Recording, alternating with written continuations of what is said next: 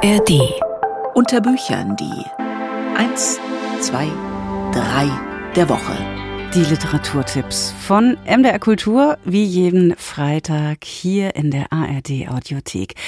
Uns steht ja ein echt feines, heißes Wochenende bevor. Und da habe ich ja so Fantasien, so von Seewasser und Eistee in Kombination, so eine Sommerverlängerung. Obwohl wir ja schon mittendrin sind zwischen dem meteorologischen und dem kalendarischen Herbstanfang. Also zwischen dem 1. September, das ist der meteorologische, und dem 23. September, das ist der kalendarische. Wie auch immer. Sommer, Wärme und das mit einem guten Roman am See. Ich habe da mal drei spätsommerliche Serviervorschläge. Elena Fischer, Paradise Garden. Schon krass, gleich mit dem Debütroman auf der Longlist zum Deutschen Buchpreis zu landen. Das hat sie geschafft. Elena Fischer, was bedeutet das? Erstmal sehr, sehr viel mehr Aufmerksamkeit als gewöhnlich für ein Buch einer bisher noch nicht so bekannten Autorin. Elena Fischer, Paradise Garden. Was das Buch so besonders macht, das kann Andrea Gerg erzählen. Die hat es nämlich für uns gelesen und sie hat sich mit Julia Hämmerling drüber unterhalten, die erstmal gefragt hat, worum geht's in Paradise Garden? Ja, also im Mittelpunkt der Geschichte steht die 14-jährige Billy, die lebt mit ihrer Mutter in einer Hochhaussiedlung und das ist aber jetzt gar nicht so trist und traurig, sondern da gibt es eine ganz schöne Gemeinschaft mit den Nachbarn. Luna, das ist so eine verhinderte Schauspielerin, die nächtelang Kuchen backt und Ahmed, der hilft den beiden immer und die lassen sich ganz schön viel einfallen, wenn man nicht in die Ferien fahren kann, dann sitzt man zusammen auf Liegestühlen im Laubengang oder unterstützt sich, wenn irgendwas nicht klappt.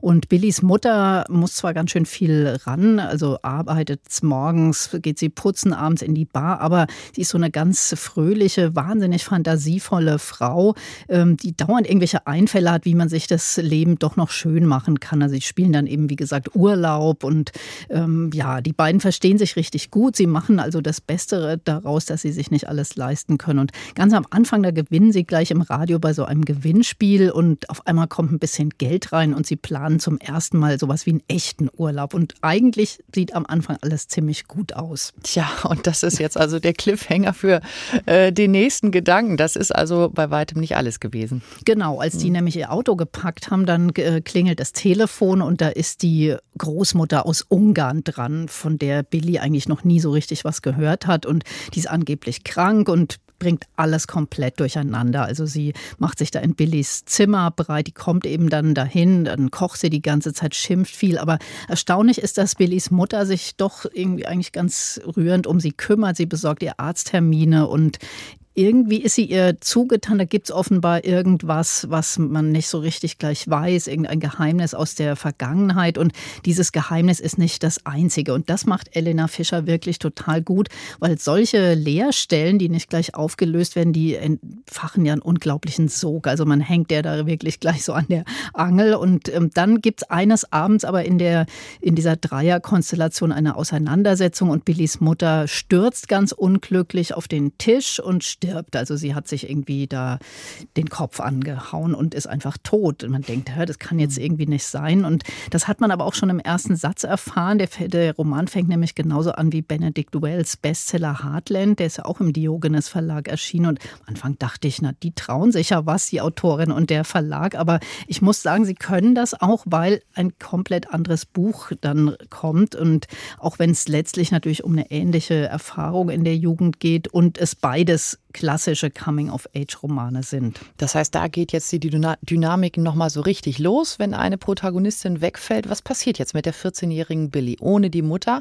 Von dem Vater haben Sie jetzt bisher noch gar nichts erzählt? Ja, dieser Vater, der ist natürlich auch eins dieser großen Geheimnisse. Die Mutter hat nie was erzählt. Auf der Geburtsurkunde steht unbekannt und es gibt fast gar keine Anhaltspunkte, wer das sein könnte. Aber für Billy ist ja mit dem Tod ihrer Mutter, die sie sehr geliebt hat, die Kindheit erstmal vorbei. Sie trauert sehr. Das ist auch eins der Hauptthemen in diesem Buch, Verlust und Trauer. Und sie versucht aber dann doch irgendwie weiterzuleben und sich da mit dem Schopf selber im Schopf rauszuziehen.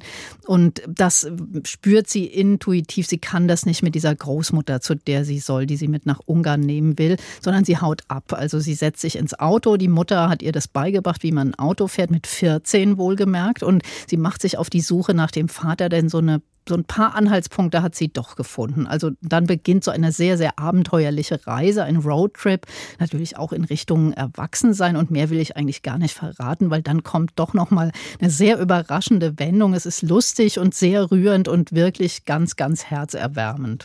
Und Sie haben es jetzt eben schon angesprochen, es scheint so eine klassische Coming-of-Age-Geschichte zu sein. Heartland haben Sie auch schon angesprochen, der große Sommer, mir fällt auch noch Chick ein.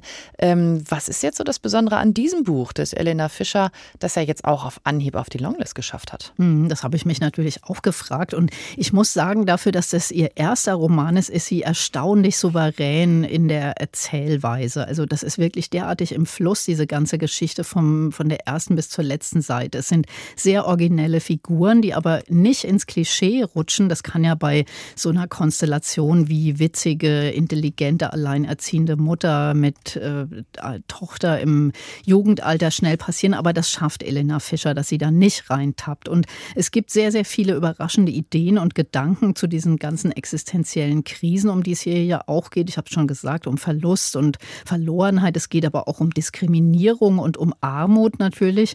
Das gibt dem Ganzen eine große Tiefe. Es geht ja auch in dem Buch um die Klassenfrage, also um soziale Unterschiede. Ich hatte ja gesagt, die leben anfangs in einer Hochhaussiedlung. Und diese Klassenfrage, die bildet ja fast schon ein eigenes Genre inzwischen in der Literatur. Aber in dem Buch schaut einfach jemand mal nochmal anders drauf und zeigt, dass da Menschen leben, die auch Spaß haben, die Freundschaften haben, die Liebe haben und dass das letztlich alles unabhängig vom Geld ist. Und da hat sie eine ganz schöne Szene am Ende, als sie schon weggelaufen ist. Da sagt jemand zu ihr, nachdem sie erzählt hat, wie die Mutter und sie so gelebt haben, das tut mir aber leid, dass ihr so leben musstet. Und dann rennt sie weg, weil sie haben natürlich gar kein bemitleidenswertes Leben geführt, jenseits von diesen materiellen Einbußen, die sie hatten. Also das ist immer wieder total überraschend. Und Elena Fischer hat einen ganz eigenen Ton, der ist ganz leicht. Also man kann das an zwei, drei Abenden weglesen. Aber trotzdem steckt eine große Ernsthaftigkeit drin. Und ich finde, das ist schon ein erstaunlich gelungenes und irgendwie auch reifes Debüt sagt Andrea Gerg über Paradise Garden von Elena Fischer. Das Debüt ist beim Diogenes Verlag erschienen.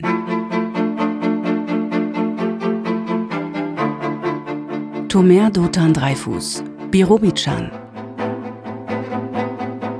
Und Debüt, die zweite und Deutscher Buchpreis Longlist, die zweite. Auch dieser Roman, der hat es auf die Nominiertenliste gebracht. Tomer Dotan Dreifuß ist 1987 in Haifa in Israel geboren und hat sich in sehr besondere Gebiete begeben.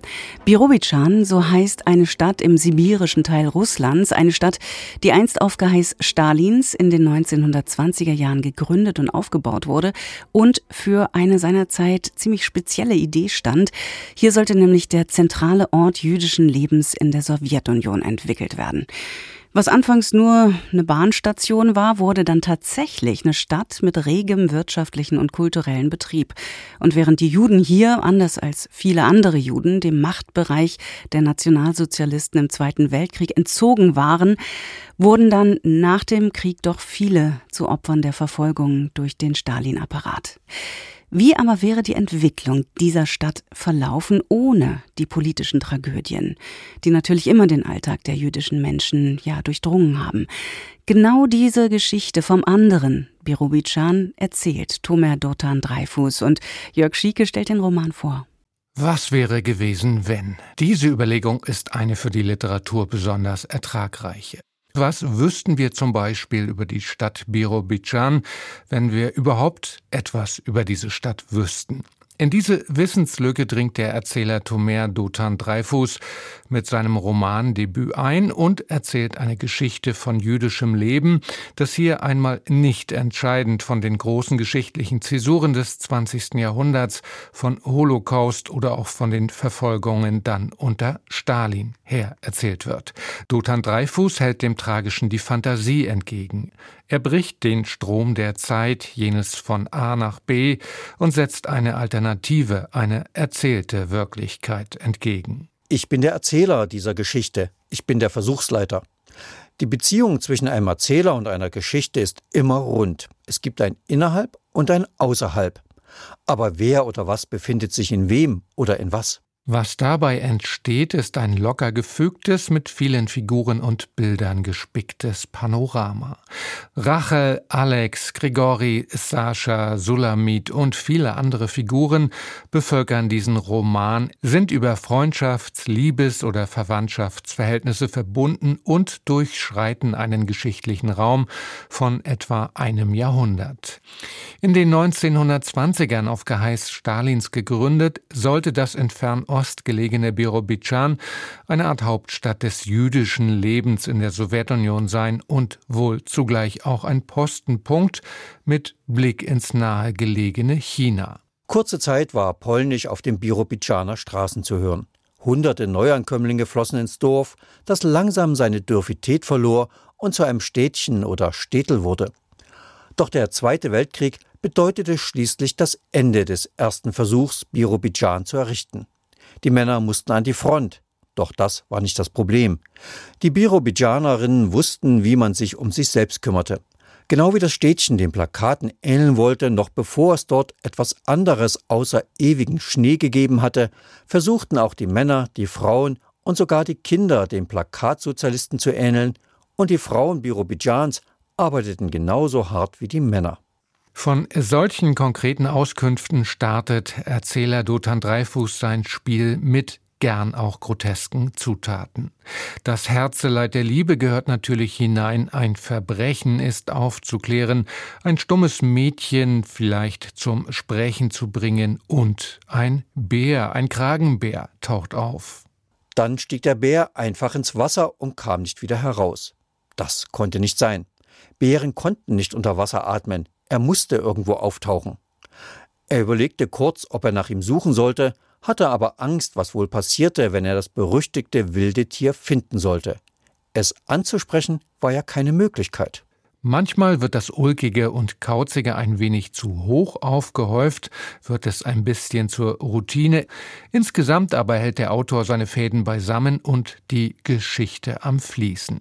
Gerade auch dann, wenn er dem offensichtlich Ausgedachten ein bisschen was vom jüdischen Sozialismus etwa der 1980er Jahre an die Seite stellt. Es war der 31. Dezember 1987 und in der Ecke des großen Saals, in dem normalerweise das Plenum tagte, wurde ein Jolka-Baum errichtet. Zwei ältere Damen und ein junger Mann waren dabei, ihn zu schmücken und reichten einander die rote Glühbirnengirlande. Ein schöner, am magisch-realistischen Erzählen geschulter Ton ist das, in dem Tomer Dotan Dreifuß hier eine seine Geschichte vom jüdischen Leben erzählt. Wie nebenher zeigt er zudem, was die Literatur sich gegenüber der Geschichte herausnehmen darf, ohne doch dabei diese Geschichte zu verwässern. Aus dem Roman Birobidjan wird man das reale, das noch heute existierende Birobidjan womöglich überhaupt erst einmal in den Blick nehmen und entdecken. Wahrscheinlich sieht es genau so aus wie in diesem Buch hier, bloß eben ganz anders. Jörg Schieke war das über Tomer Dotan Dreifuß, Birobidjan, erschienen im Verlag Wolland und Quist.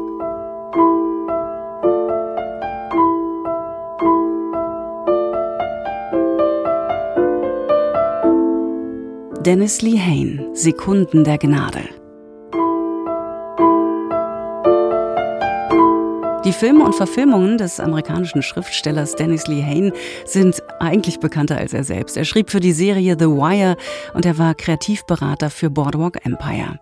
Sein Roman Shutter Island wurde mit Leonardo DiCaprio in der Hauptrolle vom Regiegiganten Martin Scorsese verfilmt. Und Mystic River, damit Sean Penn in der Hauptrolle von Clint Eastwood, wurde das Buch verfilmt. Mystic River wurde ausgezeichnet mit zwei Oscars für Sean Penn als bester Haupt- und für Tim Robbins als bester Nebendarsteller. Dennis Lee Hain nun, der schreibt nicht nur, der unterrichtet auch Creative Writing, unter anderem in Harvard. Und er wohnt nicht nur in Kalifornien, sondern auch in Boston, wo bereits Mystic River wir wissen es vielleicht, spielte. Jetzt sein 15. Roman, der gerade in deutscher Übersetzung unter dem Titel Sekunden der Gnade bei Diogenes erscheint. Und nicht nur ein paar Sekunden, sondern mehrere Stunden hat Jan Drees dieses Buch gelesen, stellt's uns jetzt vor. Es gibt keinen Frieden im Hass. Das zeigt Dennis Lehane seit Jahrzehnten in seinen Romanen, die immer wieder Feindseligkeit als todbringendes Geschwür vorstellen. So auch in Sekunden der Gnade, der vom Verschwinden einer Tochter berichtet im Bostoner Spätsommer des Jahres 1974. Um die strukturelle Benachteiligung schwarzer Schülerinnen und Schüler zu überwinden, sollten Kinder aus überwiegend weißen Stadtteilen mit Bussen in überwiegend schwarze Stadtviertel gebracht werden und umgekehrt umgekehrt. Dieser Teil der Geschichte ist real. Es gab damals erbitterten, überwiegend rassistisch motivierten Widerstand gegen das sogenannte Bussing. Es geht um die Suche einer Mutter nach ihrer Tochter in den verrückten letzten Tagen des Sommers 1974 in South Boston, als ein erster Schultag bevorstand, der sich, je nachdem auf welcher Seite man stand, wie die lange aufgeschobene Erfüllung eines Versprechens ausnahm, oder wie die Pointe eines Witzes, den niemand lustig fand. Schreibt Dennis Lehane in der Vorrede seines Romans, der von einer alleinerziehenden irischstämmigen Mutter berichtet, von Mary Pratt aus Boston. Sie arbeitet als Krankenhaushelferin im Meadow Lane Manor in Bay Village. Ihren einst drogenabhängigen Sohn hat sie bereits beerdigen müssen. Von ihrem Partner wurde sie verlassen, auch weil ihm Mary Pratts rassistischer Hass peinlich gewesen war.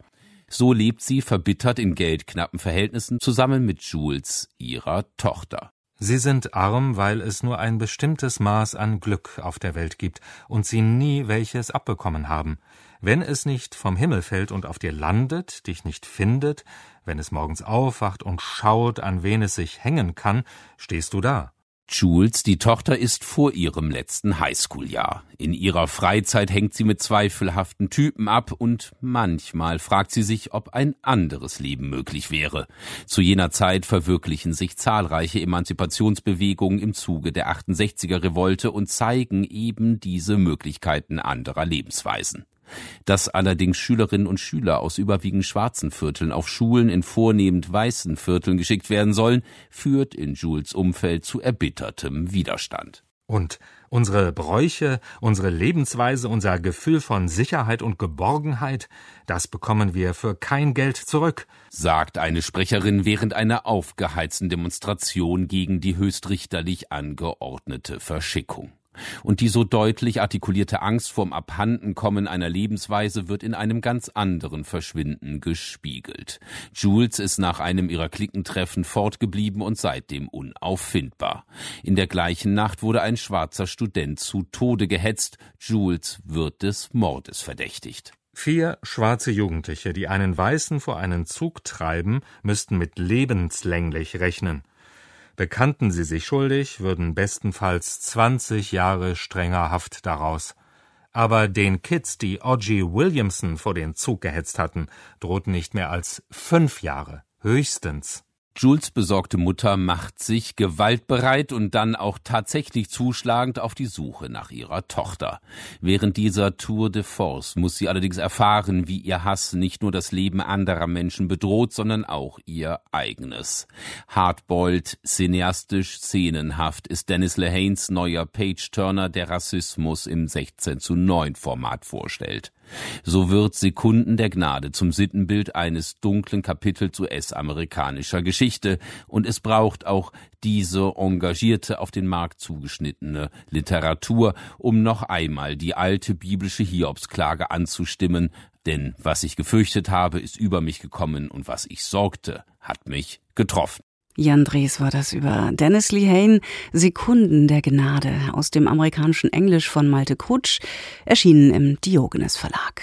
Und das waren die drei der Woche, drei Romane, die es uns angetan haben und die wir hier wie jeden Freitag aufs Tablett legen, hier in Unterbüchern in der ARD Audiothek.